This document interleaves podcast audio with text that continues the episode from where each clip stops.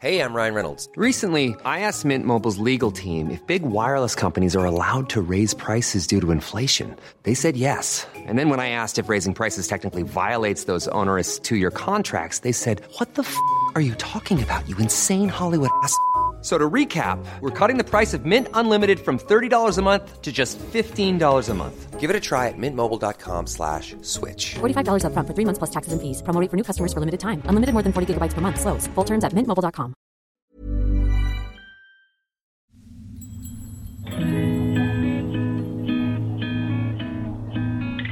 ¿Alguna vez te has quedado en blanco cuando tocan el tema de astros, lunas y eclipses? O sea, esto sería como cuando ah, te comes 12 uvas, güey, en Año Nuevo y empiezas a hacer nuevos propósitos. ¿O simplemente eres un recién salido del closet espiritual que quiere rascarle más a estos temas? Todo se puede magnificar. ¿Por qué? Porque el sol está iluminando las emociones. Seguro que aquí encuentras algo. Lo intencionas y e intencionarlo cambia todo. Porque admitámoslo, el lenguaje del cosmos regresó para quedarse. ¿Astro What? El podcast para que no te quedes con la cara de What la próxima vez que veas a tu amiga de los cuarzos o te pregunten cuál es tu ascendente o dónde tienes tu luna. Con Esteban Macías y Javier Basurto. Bienvenidos a este segundo episodio de Astro What, la guía para que puedas hablar de astrología en tu próxima reunión o para que tu próximo tweet suene más inteligente. Esteban, ¿Cómo están? Lo escuché muy formal y entonces dije, tenemos que romper este hielo. Si no escucharon el episodio pasado, Esteban eh, y yo, bueno, tú decías que somos más o menos opuestos. Somos signos opuestos y energías complementarias al mismo tiempo. Para que no se quede esto en que solo es una oposición. me encanta, me encanta. Hoy el tema tiene que ver, o vamos a entrar con la primera pregunta que es, ¿qué es la espiritualidad y de qué forma o cómo demonios tiene que ver con astrología. Con astrología, sí, porque vamos a hablar de espiritualidad, ¿no? Estos se nos van a sentir que estamos ahorita en secta, ¿no? Exacto. No estamos en una secta. Espiritualidad es literalmente el entendimiento de que hay un sistema operando y que somos parte de este sistema, ¿ok? Y entonces la espiritualidad de alguna forma es querer buscar esas respuestas que nos lleven a entender para qué este sistema ¿no? Que evidentemente no tiene que ver con el mundo físico, sino es un sistema que tiene que ver con el mundo espiritual, lo que no puedo tocar, lo que no puedo ver. Entendiendo que hay una energía, llámele la deidad de su confianza, ¿no? Que Espacio, introduzca aquí en quien usted más confíe o a quien le rece. Sí, sí, ponga aquí el nombre de ese a quien le lleva flores o al que le chilla cuando la cosa se pone difícil. Eh, porque es entender que esa energía crea de alguna manera un sistema y formamos parte de ese sistema. Y entonces, si yo sé usar el sistema a mi favor, chingón. Si no sé usar este sistema a mi favor, pues soy como una máquina que está funcionando con un manual que ya no sirve o que nunca ha funcionado para mí. Ok.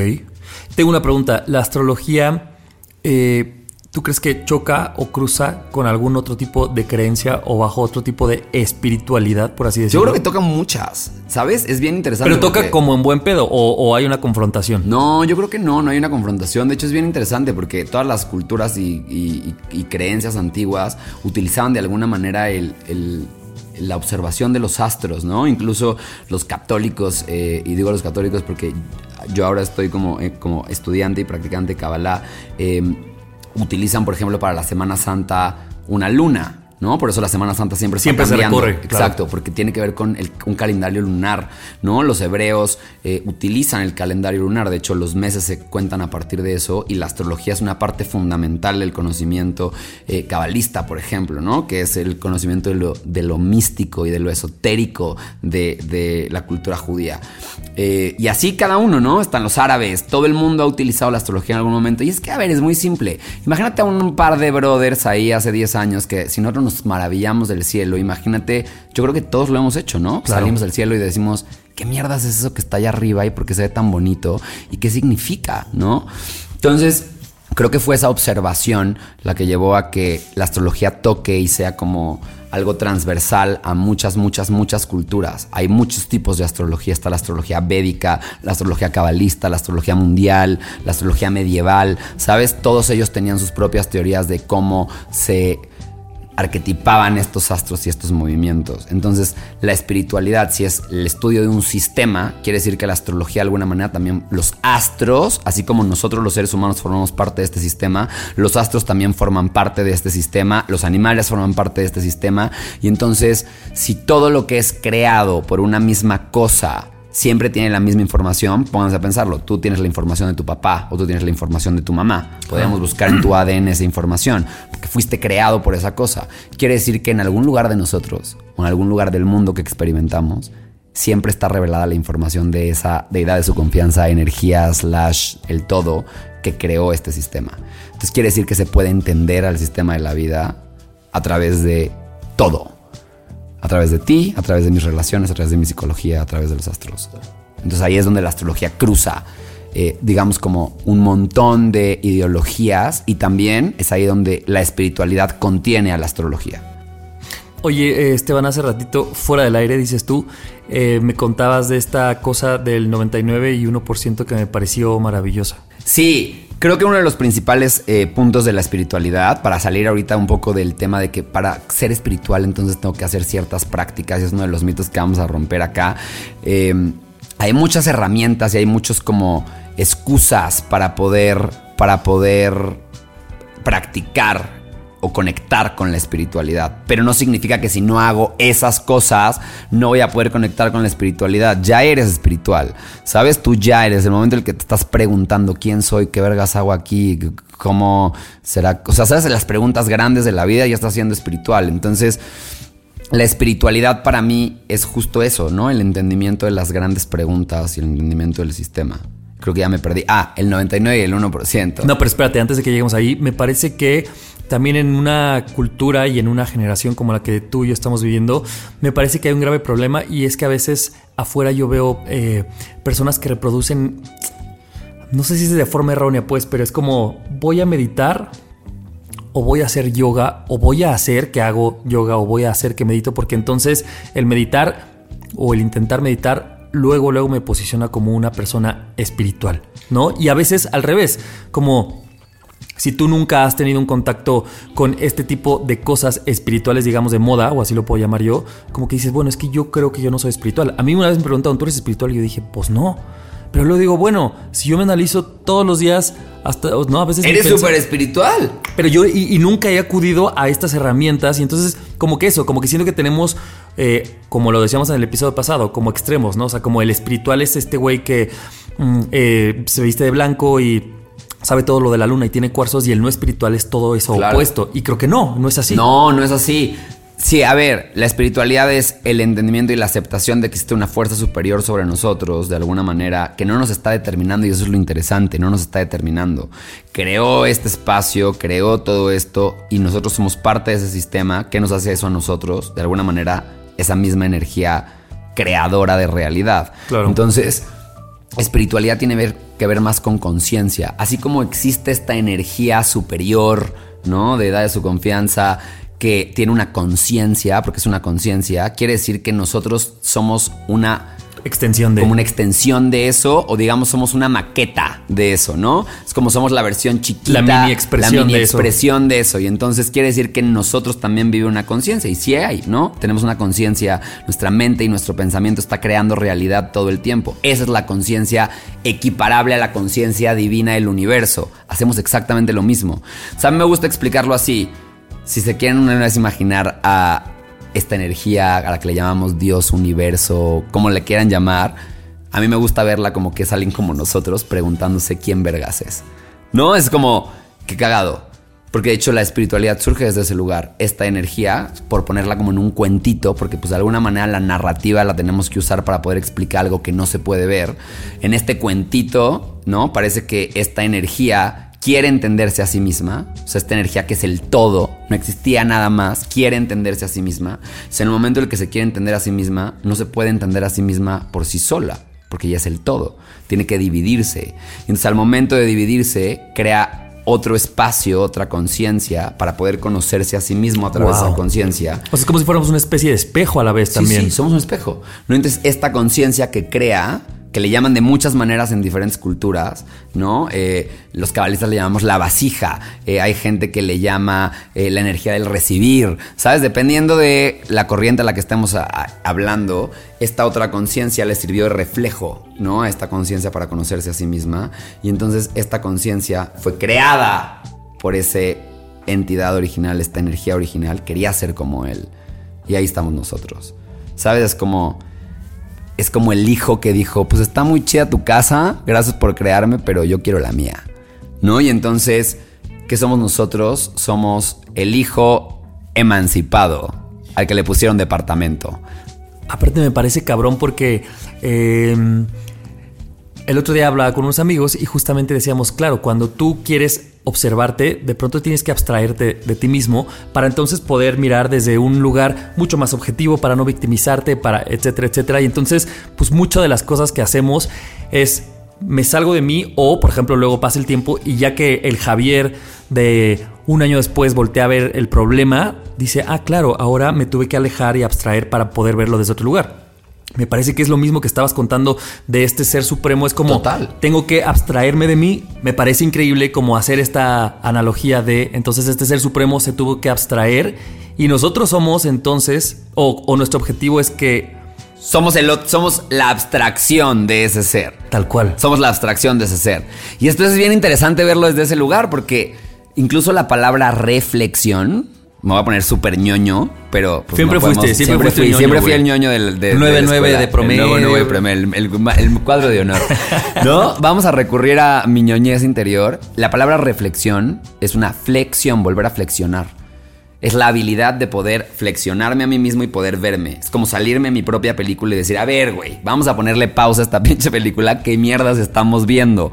¿No? Entonces, es un gran ejemplo esto que dices porque efectivamente, si lo vemos así y lo vemos como más fácil de digerir, lo que estaba haciendo esta energía cuando era el todo era tratar de entenderse a sí misma porque es el todo. Y no podía. No podía, necesitaba reflexionar, necesitaba flexionarse, necesitaba separarse en otra energía para de alguna manera poder conocerse a sí mismo, pero esa otra energía es producto de esa energía original tiene información de ese creador, si así lo queremos ver. Y entonces quiere ser creador también. Está diciendo, ah, cabrón, tú te estás viendo, yo también me quiero ver. Y entonces vuelve a fraccionarse y vuelve a fraccionarse y vuelve a fraccionarse. Y es una cosa infinita. Es una cosa infinita. Entonces, la materia, vista desde la espiritualidad, el mundo físico, lo que vamos a tocar con los cinco sentidos, los astros, tu perro, eh, el vaso que, con el que te estás tomando, el agüita que te estás chingando, la cerveza que te estás tomando, es realmente una expresión física de todos los pedacitos que se han estado como reflexionando, reflexionando, reflexionando. Entonces todo eso... Y aquí entra el 99.1 que decías. Exacto, ahí entra el 99.1.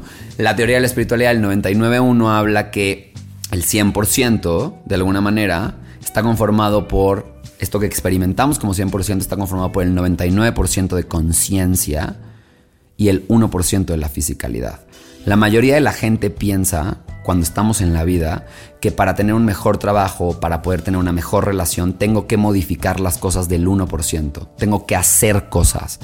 Pero lo que nunca nos ponemos a pensar es que nuestro hacer está tintado por nuestras intenciones, nuestros pensamientos, nuestras ideas. Y si esas no las modificas. Exacto, si no las modificas, tu hacer, da igual que hagas cosas diferentes, porque el, motor es el, mismo. El motor es el mismo, ¿no? Desde donde estás partiendo está siendo el mismo lugar. Entonces la teoría del 99 y el 1% es el 99% da forma al 1%. ¿Y qué es el 99%? El 99% es tu conciencia. Es la conciencia tanto a nivel macro, la conciencia divina que creó todo esto, a nivel micro, nuestros pensamientos, nuestras creencias, nuestras sensaciones que están creando una antesala para la acción con la que nos relacionamos en el mundo físico. Y entonces, la astrología trabaja, es, una pregunta, con este 99%. Con el 99%. Lo que la astrología hace es a través del movimiento de los planetas, que están en el 1%, pero los podemos tocar, están ahí, ¿no? Lo que hace es entender que hay una conciencia detrás, que hay una excusa de trabajo interno para modificar conciencia, porque al final del día, si lo que está haciendo el universo es tratando de entenderse a sí mismo, quiere decir que está haciendo un proceso, digamos, de conciencia. Entonces, ¿cuál es el objetivo para cómo se vive la vida haciendo trabajo de conciencia? Cuando hacemos trabajo de conciencia es como hackear la Matrix, no es como hackear el sistema y poder empezar a manifestar y ser como esa energía creadora con el objetivo de volver a ella, porque aparte eso es lo interesante. Desde la espiritualidad el objetivo, el por qué estamos aquí jugando este juego es para recopilar la información, la más información que podamos. Del Supremo. ¿Te para ser como él. Ok no le quiero llamar él porque no es un ente, ¿no? No es un mancito ahí para hacer como esa energía, para hacer como el todo. O sea, básicamente lo que hicimos fue dividirnos para volver a unirnos. Es dividirme para entender quién soy, para volver a integrar todas las lecciones de lo que aprendí. Y esta es la reflexión que estabas diciendo. Esa es la reflexión que estamos haciendo. Entonces, ¿qué somos nosotros desde la espiritualidad? Somos entes espirituales, somos energía espiritual. Que compartimos nuestro, el mismo ADN de, Exacto. de esta... Yo, tú, nuestra vecina, eh, el que saca el perro, todos somos parte de la misma de la misma gran energía. Somos un pedacito de esa misma gran energía. ¿Qué estamos haciendo? Pasando nuestras propias materias individuales, haciéndonos, digamos, como chamba individual para aprender lo más que podamos. Y entonces el cúmulo de todos los aprendizajes, de todo lo que se ha creado, de todo lo que puede ser, de todo lo que será, va al final convertirse en el todo. Entonces nuestra chamba es tratar de aprender lo más posible, digamos como superar la mayor cantidad de materias posibles. Cada uno de nosotros estamos en una carrera diferente y estamos contribuyendo a esa expansión de conciencia colectiva para que algún momento no, no, me atrevería a ponerme en el lugar de decir cuándo acabar esto, ni, yo creo que nadie lo sabe, para que en algún momento, en teoría, este juego pueda acabar y ese esa energía que se preguntó por primera vez quién soy. Regresa al núcleo. Regresa, regresa a decir ya sé quién soy. Eso es la espiritualidad. En esta vida de Esteban, de Javier, pues probablemente es asumir que te vas a morir en la eterna pregunta. Claro. O en el eterno ejercicio sin llegar a algún es que, punto. Es que justo, si lo analizamos desde este lugar, está chingón porque entonces el objetivo no es obtener una respuesta, es mantenerte en la pregunta. Tal cual. El objetivo de la vida es mantenernos en la constante pregunta, porque es en la constante pregunta en la que van a venir más preguntas y por lo tanto más respuestas y por lo tanto más conocimiento. Entonces, creo que a mí lo que me encanta de la astrología, especialmente como de la astrología cabalista, que es mucho de lo que vamos a estar hablando, es empezar a entender que esto es un blueprint, ¿no? Esto es como un mapa que diseñaste. Si somos entes espirituales que vinieron a una experiencia física, a experimentar ser digamos, como mini creadores de su propia realidad. Vamos a poner la palabra ahí, aquí como para más fácil, mini dioses, ¿no? Bueno, para que lo entiendan, vinimos a ser mini dioses. Entonces quiere decir que cada uno de nosotros diseñó un videojuego antes de llegar aquí, donde vienen las lecciones perfectas para adueñarme de esto, donde vienen los laberintos perfectos para toparme con ciertas situaciones que me reflejan el trabajo que yo elegí que iba a hacer y que iba a experimentar. Entonces esto es como un gran laboratorio. La Tierra es como un gran laboratorio. Estamos todos experimentando el, bueno, pues ahora yo tengo que aprender sobre el amor propio. Venga, pues, pues entonces voy a diseñar una vida en la cual... Eh, de eso va a tratar el juego. Sí, de esto va a tratar el juego. Entonces el juego va a estar lleno de personas que de alguna manera voy a experimentar rechazo de ellas. ¿Para qué? Para que cuando experimente rechazo, la herida que me va a producir ese rechazo me lleve por consecuencia a tener que aprender sobre el amor propio. Y entonces cuando pase la materia del amor propio, voy a decir, venga güey, materia pasada, videojuego pasado, nivel desbloqueado. Ahora que sigue aprender, ahora ya no quiero aprender del amor propio porque ya lo aprendí. Ahora quiero aprender acerca de confiar en mi visión. Y entonces necesito un espacio en el que tal vez tenga unos padres que no me apoyen tanto y necesite una situación en la cual tenga que usar mi voz para poder aprender cómo es defender mi visión, para que al final de mi vida el ganar el videojuego sea adueñarme de la lección de aprender sobre sostenimiento en mi visión. Y, que si lo ves como esta analogía de juego que me encanta, y ahorita te comparto una que tengo, pues es que si un juego no tiene casillas complicadas, de que no tiene chiste. O sea, Total. sí o sí, cualquier juego, cualquiera que estemos jugando tú y yo y la gente que, escucha este, este podcast, por ejemplo, pues es, güey, claro que va a tener... Daría hueva, ¿no? ¿Quién quiere jugar un juego en el que... Pues mira, esto se trata de que no va a pasar nada. O sea, de que la vas a pasar bien todo el tiempo y que... Y aparte, ¿cuál sería el propósito? Si lo que estamos haciendo aquí es aprender, porque estamos tratando de ser como esa energía original, lo que queremos es eso, queremos ser como el creador, como Dios, como lo que sea que le quieran llamar, queremos ser eso. Este brother dijo, pues órale va, güey, tú quieres, solo que no lo puedes hacer al lado de mí. Pues si lo haces al lado de mí, yo ya soy el todo, güey. Yo te voy a dar todo. No vas a experimentar. No vas a aprender sigue. No vas a absolutamente aprender nada. nada. No vas a saber cómo ser yo. Claro. Entonces, para tú poder ser tú, tienes que crearte o te tengo que crear un espacio donde yo esté alejado un poquito. Esta energía universal esté un poquito alejada. Donde tú seas yo, aprendas a ser tu propio cagadero. Y entonces el mundo físico, el 1%, fue creado por esa conciencia, la regla sigue siendo la misma. Entonces lo que estamos experimentando, vivimos un mundo limitado. La fisicalidad es limitada, güey. No te puedes salir de tu cuerpo y de repente decir, ahora voy a amanecer en Timbuktu. No se puede, ¿no? Entonces vivimos en un mundo que la fisicalidad en sí misma lo está limitando. Necesitábamos un mundo limitado para poder pasar esas limitaciones. Queríamos ser el creador, ¿no? Queríamos ser los autores de nuestra vida. Concedido. Para ser el autor de tu vida necesitas poder pasar los límites de la fisicalidad, necesitas poder entender cómo se crea realidad, necesitas poder entender cómo tu conciencia crea resultados tangibles. Entonces nuestro día a día realmente es como este gran laboratorio en el que estamos experimentando nuestro, nuestro poder creador, nuestra responsabilidad sobre la vida. Wow. Me, me hizo pensar, mientras decías todo esto, aterrizando al ese 1% de realidad, como cuando, eh, en mi caso, por ejemplo, estaba aprendiendo a andar en bicicleta. Un poco eso, o sea, lo veía como, hubo un momento en el que yo tenía cuatro ruedas atrás, entonces no me caía, luego me las quitaron y ese era como un momento difícil en el que tu papá, bueno, en mi caso mi papá lo iba agarrando y fue una cosa de, güey, te tengo que dejar y claro que te vas a caer, Te güey. diste un putazo de repente, claro. Y entonces lo que yo tengo que hacer es no ir por ti ni, ni pedalear por ti, porque entonces, ¿cuál es el objetivo? Que tú aprendas sin mí a andar en esa bicicleta que en algún punto podremos, cada quien en la suya, ir por ahí hacerlo. Claro. Pero no se trata ahorita de eso, ahorita se trata de que tú empieces a andar sin mí, sin esas dos ruedas y como que vayas complicándote. O sea, como que se me hizo un gran Qué gran al 1%, ejemplo, ¿no? 100%. No, entonces, ¿qué estamos haciendo? Andando en bicicleta nosotros solos. Y entonces tenemos que entender que pues a veces nos vamos a caer, que vamos a experimentar ciertas lecciones, como no es, la, no es lo mismo andar en bicicleta en un terreno planito a de repente andar en bicicleta en, ¿sabes? Como en plena montaña, ¿no? No es lo mismo. Yo creo que si tú y yo nos subimos a una bicicleta de montaña nos caemos a la... Habla por ti. los tres Yo segundos. al puro pedo. Tu tío. El cáncer trepado en una bicicleta. cantando canciones de amor, ya sabes. Y entonces yo me daría en la madre, la verdad, ¿no? Entonces, creo que entender eso es donde se toca con la astrología. Entonces, la astrología nos da claves de cómo empezar a jugar este juego, ¿sabes? Y entonces la astrología es 99%. Si nosotros nos dedicamos a ver de que, ay, eh, hoy es un día en el que va a aparecer un amor de tu vida y la oportunidad perfecta, no, más bien, ¿qué pasaría si yo me hago la conciencia de cómo me llevo con la sorpresa de relacionarme con nuevas personas? Que puede ser el mismo tránsito, solo hablado desde lugares completamente diferentes. Entonces, la astrología la podemos usar justo como una excusa, como una brújula para ver en qué va nuestro aprendizaje personal, en qué va nuestra materia, ¿sabes?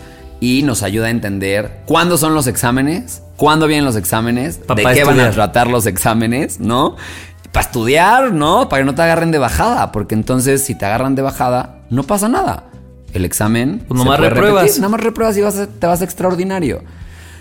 Pero pues, ¿por qué Pero, pues, uno quiere subir, extraordinario? uno quiere uno quiere irse de vacaciones, ¿no? Uno quiere tener su certificado Uno quiere de la certificado. Exacto. Uno no quiere ser la- el fósil, ¿no? Oye, güey, te tengo una pregunta, porque entonces bajo esta analogía, pues güey, yo llevo varios extras, porque no, no estoy Ay, tan, yo también llevo un chingo de extras. Por eso, pero mi pregunta es, ¿qué has visto de diferencia entre el Esteban que empezó a estudiar para los exámenes y el Esteban, pues como yo, o sea, que no sabía ni qué pedo con esto? ¿Cuál ha sido la, el cambio que tú has podido ver? Me encantaría decirles a todos que es como un acordeón, pero la verdad es que tampoco, ¿verdad? Me encantaría poder decirles que si, si saben un poco de astrología van a tener un acordeón, no es así. Pero por lo menos sí me hace ver en qué temas, en qué áreas, en este momento, es muchísimo más efectivo que me ponga a estudiar, ¿no? Por ejemplo, si yo sé que de repente un tránsito está afectando mi área laboral y que me está invitando la energía a que suelte algo, entonces ya digo, ah, ya entendí por qué me estoy sintiendo de la manera en la que me estoy sintiendo. Tengo de dos. ¿Ves más a, a esa, a esa área Veo de tu vida? esa área, le echo más ganas a esa área, o digo, bueno, ahorita la energía me está proponiendo que, no sé, estamos ahorita en Marte en Escorpio, ¿no? Sé que nuestra acción, mientras estábamos grabando esto, estamos en Marte en Escorpio, que es acción apasionada. Ah, bueno, entonces quiere decir que si hay cosas que me apasionan, puedo aprovechar este tránsito porque ahorita fluye la acción, ¿no? Ahorita... Y te ayudará a que esa decisión sea a lo mejor más fácil, más más continua. fácil o muchísimo menos no me la sufra. Y sobre todo es entender que esa energía me está invitando a hacerme responsable de algo. Porque al final del día las energías no se pegan como chicles. O sea, si tú no estás dispuesto a usar esa energía y a ponértela en ti, porque no es algo mágico y eso es algo que En la tu gente- 1%. Exacto, en tu 1%. Si tú no estás dispuesta a tomar esa conciencia al 99% y incorporarla a tu propio 99% y a partir de eso transformarla en un 1%, no va a pasar el 100%. ¿Sabes? Porque mucha gente entonces piensa que, ay, como ya está la luna, entonces esto me va a influir. Pues si no haces nada, no, brother. ¿Sabes? O sea, si no la aprovechas, vas a seguir siendo un güey sin conciencia que sigue tratando de explicarse al mundo desde el mundo de lo tangible, en donde solo existe lo que podemos tocar. Y es que si solo existía lo que podemos tocar, no estaríamos en la crisis en la que estamos en nuestros tiempos. Creo que, creo que una de las razones, y en el capítulo pasado lo mencionábamos, ¿no? De por qué esto está regresando después de tantos milenios, es porque creo que nuestra propia sociedad, cultura, la manera en la que nos desarrollamos como humanidad, llegó un momento en el que dejó de ver que había algo más que nosotros y nos centramos solamente en nuestra mente, en los resultados tangibles. Creo que somos una sociedad actualmente que vive mucho del, mundo físico, cuando en otros momentos de la historia no era así. No en otros momentos de la historia se creía en otras cosas, había fe en otras cosas, como que no todo era el mundo de lo tangible, ¿no? Y si te fijas, estamos regresando a ello. Y es porque creo que ya estamos, después de tanta fisicalidad, pues Empiezas sí, a saltar de eso. dijimos, mierda, ¿Y güey. luego? Ya no tenemos sentido. O sea, dinero, ¿para qué? Sí, sí, está chingón. Estoy persiguiendo el dinero. Y ahí estamos todos en la carrera del dinero como hámsters. Pero honestamente, hay momentos en los que nos preguntamos, güey, ¿y para qué estoy corriendo tanto, güey? O sea, es como, ¿para qué mierdas? ¿Para qué estamos ¿Cuál era el sentido de esto? Ajá. ¿Por qué me dijeron que tenía que tener una carrera? O sea, o estamos ahí como locos tratando de casarnos, tener una pareja, ¿no? Y cuando llega la pareja hacemos un mierdero. Bueno, ya te preguntaste, ¿para qué querías una pareja? Entonces, el 99%, como para hacerlo un poco más fácil, es el trabajo de preguntarme, ¿sé para qué? No por qué. Porque ¿por qué me va a llevar al mundo de la fisicalidad? ¿Sé para qué? ¿Sé para qué quería aprender esto? ¿Me interesa? ¿La persona que soy hoy realmente sigue queriendo eso que está aquí enfrente? O maybe ya no. ¿No? Y entonces nos evitaríamos un chingo de sufrimiento porque el 99% genera realidad.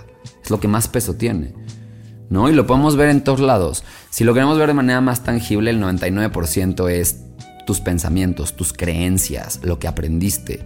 Y lo podemos ver súper claro, ¿no? Si yo aprendí, no sé, voy a hablar de mí, ¿no? Yo una de las creencias más grandes que tengo, por ejemplo, con respecto al amor, es que, dado, yo fui muy buleado de chavito, por ejemplo, y yo hice una creencia de que yo era raro, ¿no? Y de que lo raro no es aceptado. Y es muy interesante porque hoy cuando me empiezo a relacionar con algunas personas, pasaba muchísimo antes, hoy empiezo a notar una creencia diferente, pero antes lo que pasaba era que trataba de relacionarme con la gente y yo iba con una sensación de me van a rechazar. Yo estaba creando una realidad. Y no era porque yo fuera rechazable. Y por supuesto que sucedía. Claro, por supuesto que sucedía, pero porque pues yo me portaba medio raro. Claro. ¿Sabes? Como yo. Te metías en ese, o me sea, dijiste, en ese trip. Este es mi papel y esta es la obra de teatro y pues así salía. Justo lo que acabas de decir, no, este es el guion, la obra de teatro, este es mi papel, el rol que tengo que jugar, porque lo que va a pasar es esto. Y pues obviamente dos más dos son cuatro, huevón. Entonces, si yo me comportaba a la defensiva, si yo de repente me mostraba con ciertas barreras, medio tímido, si no confiaba demasiado en la gente, porque mi creencia me decía, ahí hay algo peligroso, recuerda que tú eres raro, guárdate, no brilles tanto, te van a rechazar, pues evidentemente generaba todo el escenario para que esa sopa se cocinara. Le ponía todos los ingredientes a la sopa y después me comía esa sopa. Y el problema es que luego dices, ¿y por qué a mí? Exacto. O luego dices, no, ves, la vida me Pinche está vida diciendo que... injusta, ¿no? Exacto. No mames. No existen hombres ni mujeres buenas en la vida. No, güey, no es que no existan mujeres ni hombres buenos. Es que tú estabas esmerado en querer darte cuenta que te van a abandonar o que te van a rechazar. Entonces el 99 y el 1% es... El 1% sería quedarme atado en el... En la vida no hay hombres buenos, en la vida no hay personas O, valen también, la pena. también que pienso, güey, como decir, bueno, si, si mi rechazo fue, no sé, Voy a decir una estupidez. Pues en México, pues me mudo de país porque entonces en mi 1% cambio mi fisicalidad de tal vez no fue aquí. Yo lo hice, güey. ¿No te acuerdas? Me fui a España. ¿Y a tenía un poco que ver con esto? Mucho que ver con esto. Yo pensaba que si me iba a otro continente, mi vida iba a cambiar. Y es muy interesante porque al final del día funciona al principio, pero después te das cuenta que te llevaste tu cabeza contigo. Tu 99. ¿No? Sí, sí, tu 99% fue contigo a todos lados. Entonces, si yo nada más estoy tratando de hacerme cargo del 1%, lo que voy a hacer es datear todo el tiempo o buscarme 450 matches en Tinder para ver cuál de esos es chicle y pega. Cuando lo que no te has dado cuenta es que no tiene que ver con cuántos son chicle y pega, tiene que ver con que tú te estás relacionando de cierta manera desde ciertas creencias de tu 99% que no se ve y vas a terminar por crear acciones que están alineadas a ese 99% que te van a llevar a una realidad. Entonces, si lo queremos ver como más psicológico, es como seres humanos, nosotros tenemos la capacidad de interpretar la realidad. Esta capacidad de interpretar la realidad lo hacemos a través de las creencias aprendidas. Esas creencias aprendidas me llevan a sentir ciertas emociones, ¿no? Si yo tengo la creencia de que alguien me va a abandonar, voy a sentir cierto miedo, voy a sentir ansiedad y desde esa emoción voy a actuar de cierta manera. Quiere decir, voy a responder frente a la vida de cierta manera. Y esa respuesta que yo voy a hacer va a crear realidad. Entonces, por ejemplo, si yo estoy saliendo con Juanita Pérez o Juanito Pérez y tengo una creencia de que me van a abandonar porque es algo que yo aprendí mientras crecía, mi 99% está tildado de eso. Cuando esta persona se acerque a mí, yo voy a relacionarme desde el miedo, me va a dar miedo y desde mi miedo voy a tomar ciertas acciones. Voy a hacer ciertas cosas, voy a revelar ciertas cosas, me voy a comunicar desde ciertos lugares y eso en conjunto va a crear una realidad. Y esa realidad me la va a comer. Y después, si solo me quedo atado al 1%, voy a decir, es que fue Juanito Pérez. No, no fue Juanito Pérez, güey. Juanito Pérez solo fue el espacio en el que tú vaciaste tu 99%.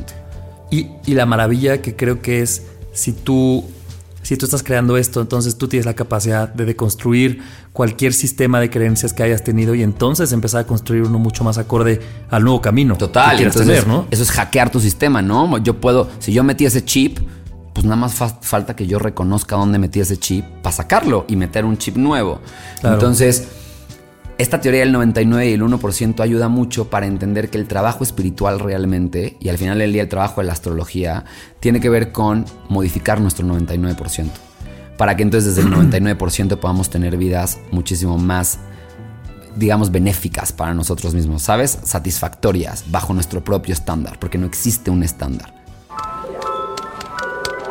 Güey, ya hice el test y nuestros signos sí son compatibles. ¿Astro what?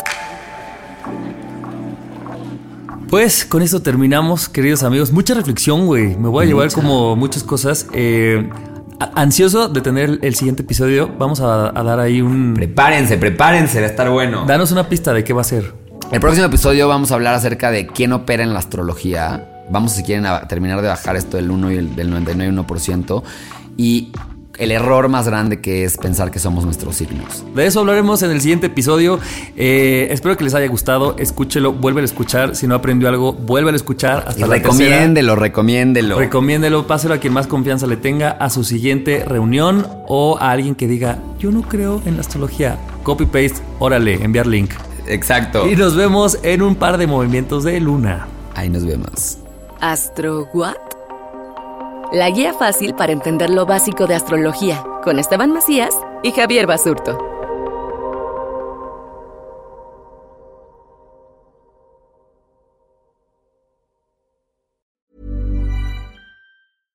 How would you like to look five years younger? In a clinical study, people that had volume added with Juvederm Voluma XC in the cheeks perceived themselves as looking five years younger at six months after treatment. Look younger, feel like you. Add volume for lift and contour in the cheeks with Juvederm Voluma XC. Reverse signs of aging by adding volume to smooth laugh lines with Juvederm Volure XC. For important safety information and to find a licensed specialist, visit juvederm.com. That's J U V E D E R M.com. Not for people with severe allergic reactions, allergies to lidocaine, or the proteins used in Juvederm. Common side effects include injection site redness, swelling, pain, tenderness, firmness, lumps, bumps, bruising, discoloration, or itching. There's a risk of unintentional injection into a blood vessel, which can cause vision abnormalities, blindness, stroke, temporary scabs, or scarring. Talk to a licensed specialist to find out if it's right for you.